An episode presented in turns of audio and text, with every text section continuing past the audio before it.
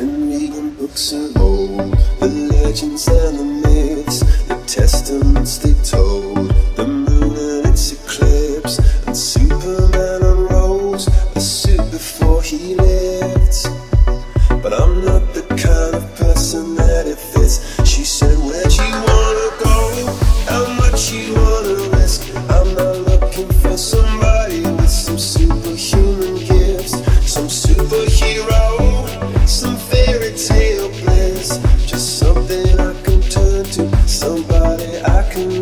I want something.